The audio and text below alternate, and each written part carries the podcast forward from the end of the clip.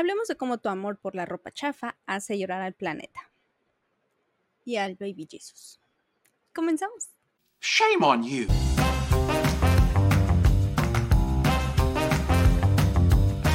Este es cada día más tonta. Yo soy Bren Molina y hoy vamos a hablar de Shin y de cómo su éxito refleja la hipocresía de la generación Z. Pero antes no olvides suscribirte, darle like, picarle a la campanita, compartir, dejarme comentarios y todas esas cosas para que este canal siga creciendo lentito, pero constante. Ahí vamos, ahí vamos.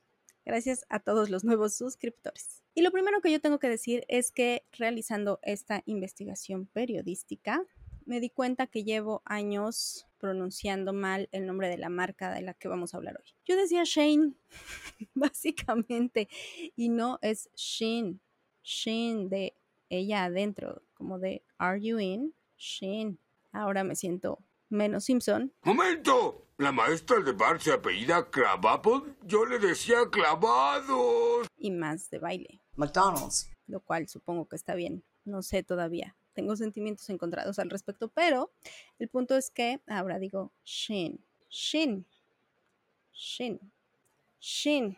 Lo segundo que tengo que decir es que nunca he comprado nada en su sitio. Una vez lo intenté, me metí a buscar un vestido para una boda y todo lo que me arrojó era como ropa para buchona. Entonces sentí que no era mi estilo, no juzgo, pero no era mi estilo. Entonces, mm, mejor me salí y ya no volví nunca más. Lo cual ahora me da mucho gusto porque después de hacer esta investigación y darme cuenta de todas las malas prácticas que tiene esta marca, pues por lo menos no soy parte del problema. Como si lo es la generación Z, que es la principal consumidora de Shin. Y lo que a mí me brinca siempre es que la generación Z, o, no paro de escuchar en todos lados de, ay, es que la generación Z es súper consciente del de, eh, planeta y de la emergencia climática y son los que van a hacer la diferencia en el futuro y bla, bla, bla, bla, bla, bla. Y entonces se la pasan señalándonos a los millennials, a los X y a los boomers como los culpables de la situación actual del planeta. Y sí, pero ¿qué están haciendo ellos? Además de adherirse a obras de arte con pegamento derivado del petróleo para hacer algún tipo de statement. Pues yo te voy a decir lo que están haciendo. Están comprando en Shein, que es una marca que contribuye muchísimo a la contaminación del planeta y te lo voy a contar poco a poquito. Empezando con la historia o ligeramente de dónde carajos salió Shin. ¿ok? Resulta, y yo, yo creí que era más nueva, pero resulta que desde el 2008 está operando. Nació en Nanking, China, en donde tienen sus uh, headquarters. Es que ya soy más de baile. Este, en donde está como sus oficinas centrales. Y de acuerdo a su sitio, están comprometidos en hacer la moda accesible para todo el mundo y lo hacen con precios ridículamente bajos, lo cual es el gancho ideal para las nuevas generaciones. Ropa a la moda barata, pues por supuesto los chavitos que no tienen dinero o que tienen el dinero limitado le entran a comprar a esta marca. Ahora, ¿cuál es su secreto para mantener estos precios bajos? El primero es no tener tiendas físicas. Y así fue como le comieron el mandado a HM y a Zara, que también son eh, marcas muy importantes dentro de la moda rápida o el fast fashion. Esa es como la primera. La segunda que a mí me pareció muy interesante es que fabrican a partir de la demanda. Es decir, ellos ponen la foto de un producto en su sitio y de acuerdo a cómo la gente lo vaya pidiendo es como va creciendo la producción de este producto. El asunto aquí, y ahorita vamos a profundizar un poquito en eso, es que si el producto no tiene la demanda deseada, lo quitan y aunque ya había producción, esa producción se va a la basura. Y está cañón. Y la tercera de sus prácticas o el tercero de sus secretos es justamente las prácticas poco éticas, las prácticas laborales poco éticas. Es decir, tienen a sus trabajadores laborando más de 17 horas al día para que cada uno pueda entregar su cuota de 500 prendas al día. Y eso sí, Si alguna de ellas tiene un defecto, te lo descuentan de tu salario que no creas que es muy bueno. Estos son como los tres secretos con los que Shein se volvió la marca más importante de fast fashion. Esto es importante porque hay que entender cómo es que pueden anunciar en su sitio 9000 productos nuevos al día y en total tienen 600 mil prendas aproximadamente que se venden alrededor del mundo en 150 países. Y aquí se suman otros factores, ¿no? Por ejemplo, tienen tantas prendas que evidentemente si tú entras vas a encontrar algo que te atraiga, a menos que seas como yo y seas básicamente aburrido en este asunto de la moda. Pero si eres una persona normal, te va a traer algo y vas a terminar comprando algo porque los precios son, como te decía, estúpidamente ridículos. O sea, hay, trajes de baño por 200 pesos. Además, por supuesto, la tecnología juega a su favor. Tienen un algoritmo que una vez que empieza a aprender el tipo de, de ropa o de accesorios que observas, aunque no los compres, son los que te va a empezar como a aventar para que tarde o temprano compres está muy cañón. Y el asunto aquí es que te llenas de ropa que no necesitas, ¿no? Porque está súper barata y entonces, qué padre. Ajá, pero el uso promedio por prenda hoy en día es de siete veces. Yo me acuerdo que cuando era niña me daban la ropa de mi hermana y luego yo se la daba a mi hermano o sea, los vestidos no, pero por ejemplo las playeras y los shorts o cosas así, o dejabas de usar el short de mezclilla hasta que ya se desintegraba la ropa o, o ya mi mamá ya no le podía pegar más parches. ¿Se acuerdan de esos parches que se planchaban? ¿Todavía existen? Ah, mi mamá usaba muchos porque la ropa tenía que aguantarte un poco más, ahora ya no, ahora son siete veces en promedio. Ahora imagínate con esta ropa de fast fashion que a la tercera puesta ya se te rompió, ya se te desgarró, ya se decoloró, este, ya se le despegó el estampado o lo que sea, ¿no? Entonces eso reduce mucho más el uso promedio de cualquier prenda. Y tú me dirás, bueno, yo sí compro así, pero cuando dejo de usarla la dono. Ajá. Hay estudios que demuestran que el 90% de la ropa que donas va a terminar igual en la basura porque la gente no le funcionó, la gente no la quiso, no la necesitó. Y es que eso es algo que vi en un reportaje una vez. La gente dona cosas como el disfraz de Halloween o la falda para el antro, ya sabes, con lentejuelas pues por supuesto que eso no es funcional para las personas que van a buscar algo al ejército de salvación en Estados Unidos o a cualquier centro de acopio, ¿no? Entonces, también, si vas a donar, piensa en lo que estás donando, si va a ser funcional para alguien o no. Si no es funcional y va a ir a dar a la basura, ¿qué crees que tampoco se puede reciclar? Y volviendo a Shin, el asunto es que se ha demostrado que los productos que utilizan para manufacturar sus prendas son súper tóxicos, son eh, tan tóxicos que han encontrado hasta plomo en la ropa venden. Y ya hablamos de lo que hace el plomo a nuestro cerebro en el capítulo de por qué somos más tontos.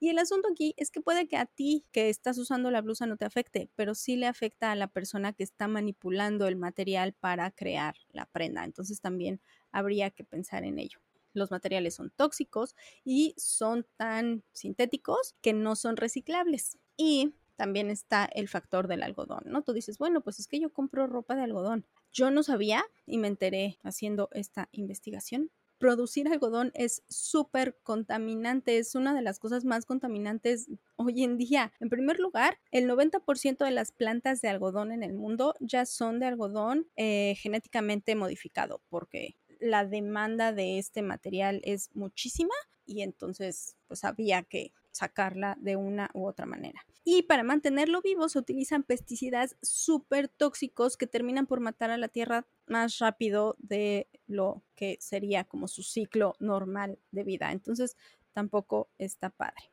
A eso se le suma la cantidad de agua que se necesita para pues para producir ropa. Yo no sabía, pero para un par de jeans se necesitan 1.800 galones de agua. Estamos hablando desde el momento en el que empiezan a producirse hasta que están puestos en tu traserito. la próxima vez que tengas unos jeans puestos, valóralos, porque no es posible que los uses tres veces y después subes de peso y se quedan guardados en tu closet 15 años y tú un día, un día me van a volver a quedar. Y ya, no los vuelves a usar. Y ahí está. Piensa en todo el desperdicio de agua que hubo, además del material y eso la próxima vez que utilices unos jeans. Y por supuesto, a esto hay que agregarle la tremenda huella de carbono que deja el que te traigan tus prendas de China hasta acá, para que, o sea, pides una donita de cabello hasta China. Ahora no se llaman donas de cabello, son crunchies. Pides tus crunchies desde China.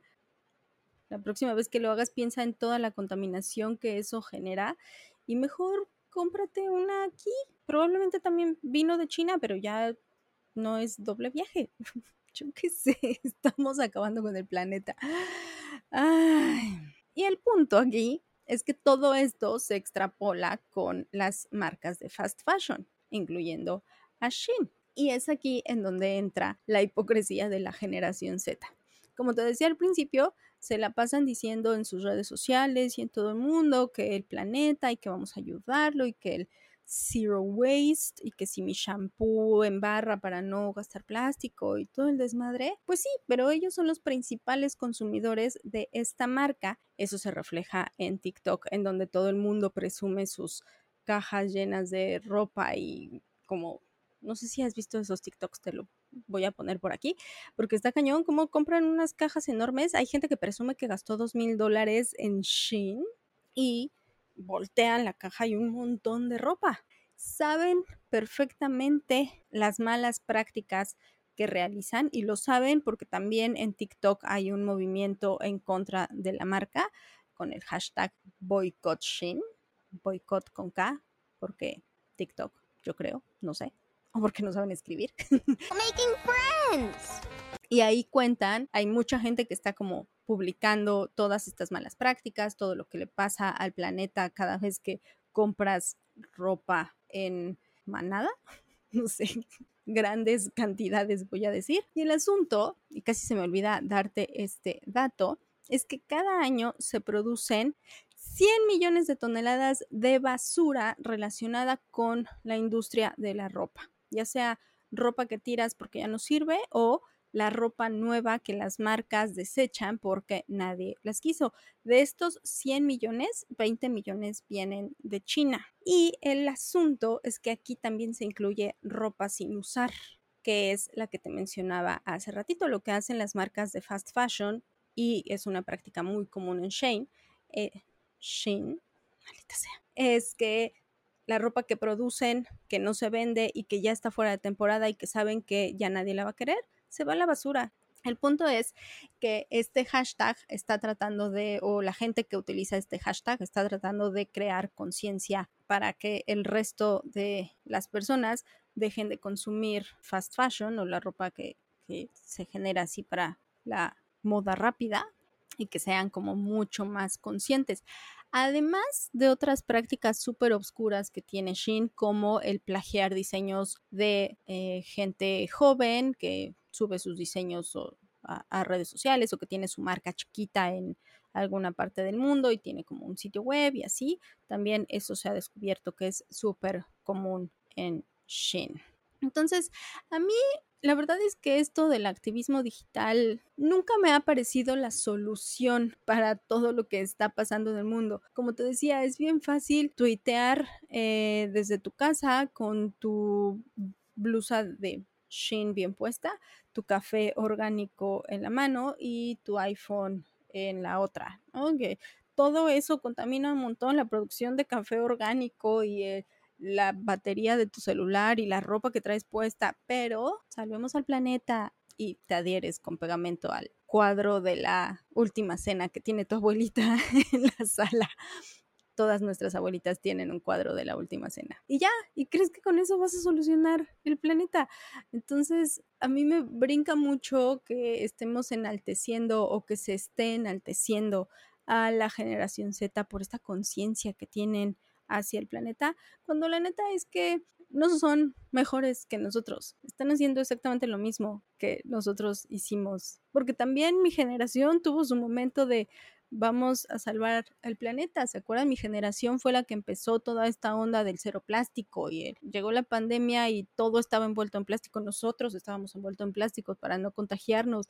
Y yo creo que tiene que ver justo con la vida digital el asunto de las redes sociales. Sabes que no soy muy fan de las redes sociales y este es un porqué muy importante. Las nuevas generaciones tienen que estar todo el tiempo subiendo fotos y videos y, y están como muy pendientes de lo que están haciendo los demás, pero al mismo tiempo están esperando como esa retroalimentación hacia lo que suben y esos likes y esos comentarios y, y este rush que te da el hecho de que las personas allá afuera te den cierta aprobación. Y esto se logra pues viéndote bien. Parte del verte bien es la moda. Entonces, pues para ellos es mucho más fácil pagar por una blusa 200 pesos, que saben que la van a usar en una foto, tal vez en dos o tres y ya, porque pues tu Instagram feed se tiene que ver como, como renovado todos los días y que uso repetir ropa. Entonces, creo que eso es lo que ha llevado a Shein el ser como la marca de ropa más importante para las generaciones más jóvenes no ayuda que la marca tiene muchos influencers de su lado que suben videos, como te decía, resumiendo todas las compras que hacen en su plataforma. Y de hecho, hace poquito hubo un escándalo ahí en Estados Unidos. Ya sabes que les encanta hacer desmadre por todo. Todas estas investigaciones sobre las malas prácticas laborales, sobre cómo se produce la ropa, sobre todo esto, pues ya llegó a oídos de Shein y lo que hicieron fue llevar a varios influencers, se los llevó a China a ver cómo se fabrica la ropa, y ya sabes, el tour por su, eh, pues, su central y todo este show los influencers subieron videos y, ay, pero si aquí todo es maravilloso, y yo no sé por qué dicen que maltratan gente, si ni gente hay, tienen todo, todo lo hacen a través de máquinas, por supuesto que todo se ve súper nuevo, así como más montado no pudo haber estado, y la gente comenzó a criticarlos por haberse prestado para esto. Ellos aseguran que todo lo que comentan en sus videos es honesto y es lo que vieron y tal, pero les pagaron el viaje a China. Ni modo que dijeran, ah, no. ¿Por qué creen que somos así de tontos? O sea, sí somos tontos, pero no así de tontos. Total que al final varios de los influencers bajaron el contenido que habían subido, otros nada más quitaron lo de los comentarios y ya, y así. Pero pues no estuvo chido yo creo que tendríamos que encontrar soluciones. Sí, no sé si estamos a tiempo, pero definitivamente lo primero que tendríamos que hacer es dejar de creer que con un tweet, con un TikTok, vamos a hacer la diferencia. Y pues en cuanto a Shin, yo creo que les vale madres, a pesar de todo esto o, o de todos estos escándalos que la rodean sigan creciendo y sigan vendiendo, a grado de que el año pasado hicieron 20 mil millones de dólares en ganancias. La moraleja es no compren en Shein y díganle Shein, no Shane, no sean nacos como yo. Y para cerrar este capítulo, lo voy a cerrar con una frase de la doña que engloba muy bien lo que está haciendo Shein. Dice así, no te preocupes cuando hablen de ti. Preocúpate cuando no lo hagan. Y básicamente es lo que están haciendo ellos. Publicidad buena o mala es publicidad. Y así cierro este bonito capítulo. Yo espero, como siempre, que hayas aprendido algo, que te hayas entretenido, que te hayas divertido. Si sí, cuéntame en los comentarios si ya habías escuchado algo así sobre Shin, si compras, si no compras, y si compras, cómo le haces para no toparte con la ropa de buchona. ¡Ah! A lo mejor el algoritmo creyó que yo era una buchona, por eso me mandó cosas así. Soy yo la del problema. Changos. Si estás en YouTube, puedes picarle a la campanita. Si no quieres, no, estoy aquí cada jueves. Y si no estoy, pues no estoy ya. Pero estoy los jueves.